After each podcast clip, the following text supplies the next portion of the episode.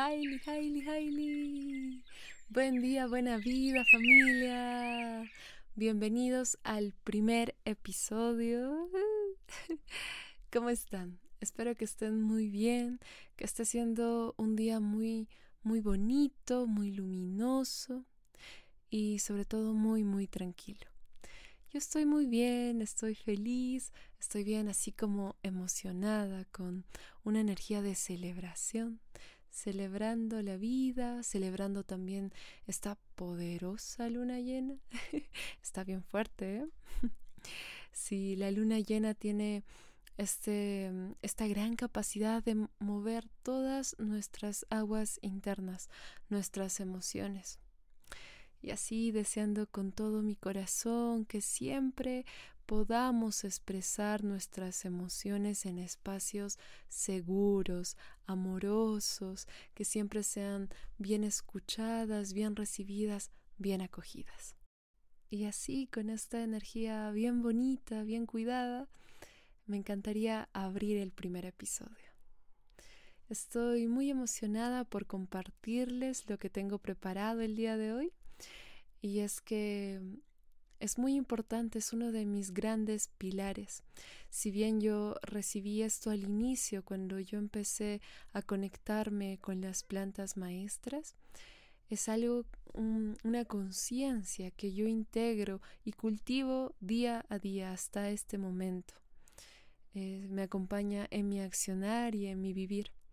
Y es un gran placer ahora compartírselos por este, por este espacio y es la conciencia de que todo es sagrado.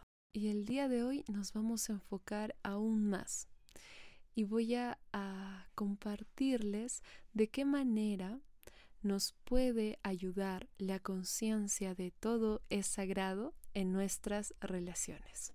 Para esto yo he recolectado, recogí tres flores que con mucho amor se los voy a entregar pero antes me gustaría que podamos revisar el concepto que tenemos de la palabra sagrado. ¿Qué es lo primero que se viene a nuestra mente cuando escuchamos esta palabra? ¿Qué emociones nos causa? ¿De dónde es que aprendimos qué era sagrado y qué no? Estoy refiriéndome más a, a esta carga emocional de la palabra. Yo les cuento, tuve la gran oportunidad de mi primera etapa de infancia estudiar en un colegio católico. Y bueno, no les digo que necesariamente se me enseñó esto, pero yo como una niña de, a ver, 7, 8, 9 años, fue la manera en que lo recibí, que lo entendí. Para mí, lo sagrado significaba algo que era muy superior a mí y que estaba muy lejos, que no siempre podía como acceder a esto sagrado, ya que tenía espacios determinados, tiempos determinados y rezos ya con una estructura, ¿no? Que muchas veces yo ni entendía. Y en cuanto a las emociones, yo sentía como sentía miedo y respeto. Era como un, sí, e, exactamente eso, miedo y respeto a algo que estaba muy lejos de mí y que no terminaba de entender. Ese era el significado que yo tenía de la palabra sagrado. Fue después ya de un buen tiempo que redescubrí esta palabra. Y fue mi primera ceremonia de Huachuma con el gran cactus de los Andes, esa estrellita divina. Fue una ceremonia muy, muy, muy especial.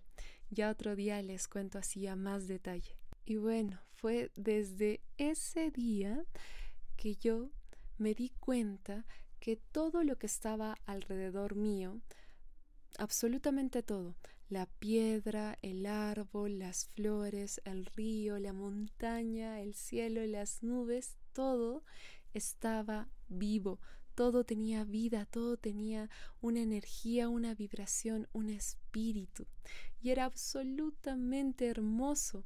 Y no solamente eso, sino que mi cuerpo, mi espíritu, mi energía pertenecía era parte de, era parte del árbol, del río, de la montaña, era parte de toda esta gran, gran unidad. Me di cuenta también que mi vida era valiosa, era importante, que era una bendición estar viva, poder respirar. Y si yo era igual que la montaña, que el árbol, que la abejita que estaba ahí volando, ¿cómo no verla de, igual forma? ¿Cómo no ver que su existencia era igual de valiosa que la mía, si pertenecíamos a la misma gran unidad? Y eso para mí se volvió el concepto de sagrado todo ser vivo que habita en este espacio, que tiene un lugar que solamente existe, ya es sagrado. Y es desde esta conciencia que yo empiezo a relacionarme, aprendo a relacionarme con todo lo que me rodea. Entonces me relaciono con la montaña, con el gran Apu, así como le decimos aquí en los Andes.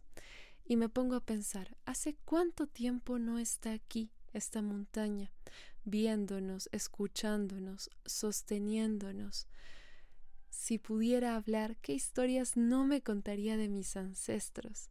Aquí la montaña solamente con su belleza, con su presencia, con su gran magnitud, nos da esperanza, nos da cobijo, nos da luz, nos da instrucción, es nuestra gran compañera, nuestro compañero, nuestro guía, nuestro gran, gran abuelo. Así el gran Apu, así también lo chiquito en la tierra, como un grillo, una libélula, una mariposa, un sapo. Todos los espíritus de la naturaleza, todos los seres son son seres con una conciencia muy especial y si nosotros les damos un poquito más de atención, si reconocemos lo valiosos que son cada uno de ellos, podemos llegar a escuchar, a recibir todo este gran aprendizaje, toda su sabiduría, están aquí para hacernos recordar realmente de qué se trata la presencia. Están aquí para hacernos recordar cuál es esa gran misión de vida. Y sí, cómo no verlos como nuestros maestros, como nuestros guías, como estos espíritus elevados, completamente sagrados es gracias a ellos, a, sus instrucciones, que yo he podido recolectar y recoger estas flores que ahora sí se las voy a compartir, ahora que ya hemos ampliado un poquito más el concepto de lo que es sagrado. La primera flor que tengo es una flor bien bonita, bien suave, delicada, diría yo. Tiene que ver con el respeto y cuidado al moverse.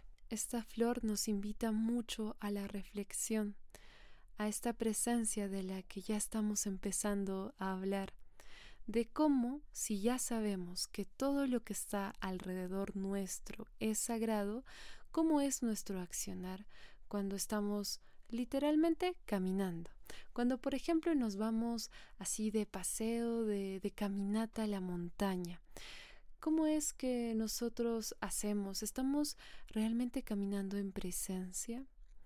Es más, pedimos permiso a todos los espíritus que habitan en ese bosque, en ese río, en, en, esa playa, en ese espacio tan, tan bonito y sagrado.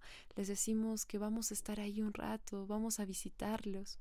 Energéticamente hay una gran, gran diferencia cuando nosotros pedimos permiso antes de conectar con algo porque automáticamente nos ponemos en una posición de observación y escucha, porque hemos reconocido que hay vida al frente nuestro, alrededor nuestro, que estamos ahí de visita, que estamos reconociendo el valor de ese insecto, de ese árbol, de esa piedra. Ya no solamente eh, nos ponemos a pensar en esta comodidad y felicidad personal, sino que estamos viendo que hay mucho más allá de nosotros mismos y que es posible llevar una vida en más armonía, en más escucha, en más observación, así con los espíritus de la naturaleza, Así también en nuestras relaciones con, con la familia, con amigos, con hermanos, hermanas.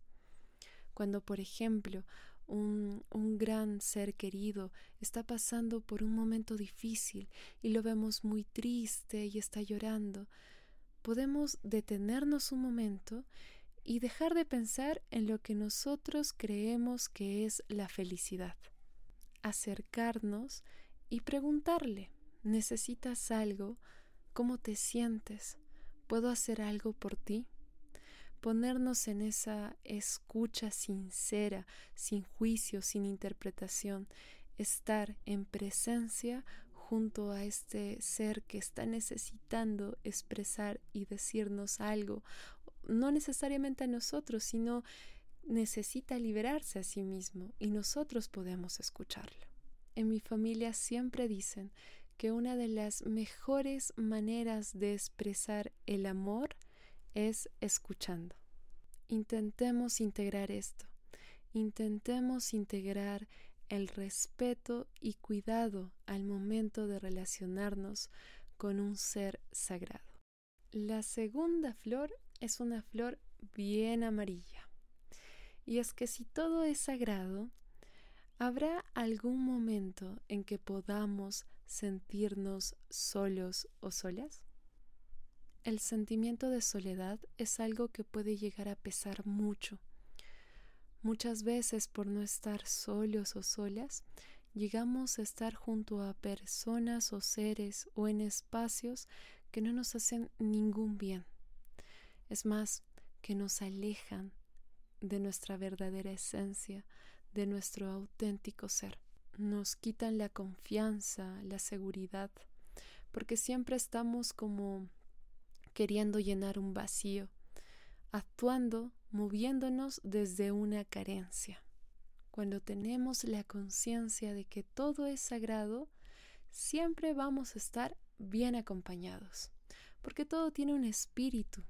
Si en algún momento estamos tristes y necesitamos una palabra y no hay nadie al lado, podemos agarrar nuestra vela y encenderla y sentir cómo el fuego transmuta absolutamente todo y ese, esa, esa gran luz también se prende en nuestros corazones. Es más, cuando tenemos la conciencia de lo sagrado, hasta la cama, esa almohada donde apoyamos todas las noches nuestra cabeza, nos está haciendo una compañía, porque también tiene una energía, tiene un espíritu ya no estamos queriendo llenar nada, nos sentimos completos, nos sentimos completas. Nos brinda esta seguridad y confianza, abre las puertas a que podamos conectar con nuestro universo interno, aprender a conocernos, porque ya no estamos gastando la energía en querer complacer a los demás por el miedo a la soledad. Ya no buscamos complacer a los amigos, ni a la familia, ni a la sociedad. Y es así que nos volvemos los únicos directores, las constructoras de nuestra propia realidad. Y cuanto más nos atrevemos, nos permitimos conectar con nosotros mismos, más nos estamos acercando a todos y a todo. La tercera y última flor probablemente sea mi favorita. Esta flor es la de todo es perfecto. Sí, todo es perfecto. Y aquí me, me gustaría contarles algo así rapidito. Hace un tiempo que yo sembré unas plantas en mi casita, unas abuelazas así bien bonitas, romero, hierbabuena, manzanilla, mm, también hay orégano y otras más. Y también leí en un artículo, me parece, que felizmente bien adecuado, que no existe la hierba mala. Eh, estas plantitas que crecen alrededor no son malas para la tierra. Es más, que son la manifestación de que la tierra es muy fértil, es está muy sana y también que puede que aporten otros nutrientes a la misma planta o estén regulando el ecosistema. Entonces yo cuando voy y me acerco a, las abuelas, a las plantitas que sembré y veo estas otras chiquitas que malamente les han dicho mala hierba, eh, pues las dejo, las dejo ahí, no las arranco. Claro que siempre hay que podar, ¿no? Para que, para que el crecimiento también se, se dé bien. Pero ahí aprendí eso y yo siento que se puede pasar igualito a nuestra, a nuestra vida, a nuestro día a día ya con la conciencia de lo sagrado. Si, por ejemplo, nos topamos con una persona con la cual no simpatizamos, que tenemos muchos desencuentros, e invitamos a la presencia y a la conciencia y empezamos a ver a esta persona como un ser completamente diferente a nosotros, con su con su visión, con sus propias experiencias, con todo este gran universo que nosotros no tenemos ni idea y empezamos a pensar que quizás esta persona nos está aportando ciertos nutrientes de forma directa o indirecta. O quizás está regulando nuestro ecosistema de alguna u otra forma. Cuando aceptamos que todo es perfecto, en realidad nos estamos liberando. Ya dejamos de perder energía de perder vida en querer cambiar o transformar algo de lo cual no tenemos control. Y ya soltando el control, nuestro cuerpo, nuestro espíritu se va a sentir más tranquilo, más aliviado. Quizás al inicio se sacuda un poco, pero con la práctica es mucho mejor. Es como liberación pura porque estamos aceptando que este otro universo, que es igual de sagrado que nosotros, tiene su propio camino, su visión, su vida, y vamos a dejarlo ser. Y ya con esa soltura, con esa liberación, con ese río fluyendo bien grande, desde ahí, desde esa calma, podemos accionar, porque tampoco se trata de quedarnos quietas, no. Podemos accionar, pero no desde una posición de querer controlar todo, cambiar o transformarlo, sino ya desde la aceptación de que todo lo que nos pasa, todo lo que viene a nuestra vida es perfecto. Y ya para terminar, me gustaría decirles algo muy, muy importante, y es que esta conciencia de lo sagrado siempre tiene que empezar primero por nosotros mismos, de cómo nos estamos viendo, cuánto nos aceptamos, cuántas veces nos pedimos permiso para conectar con nuestros propios procesos, qué tanto cuidado y respeto tenemos para relacionarnos con nosotros mismos. Siempre es muy importante empezar desde nuestro corazón, desde nuestro ser, para que solito se expanda y se manifieste en todos los espacios, en todas nuestras relaciones. Muchas gracias familia. Estaríamos cerrando este primer episodio. Muchas gracias por su escucha, por su valioso tiempo, por su atención, por su amor. Ya nos estaremos encontrando en el siguiente episodio. Hecho está, por todas mis relaciones.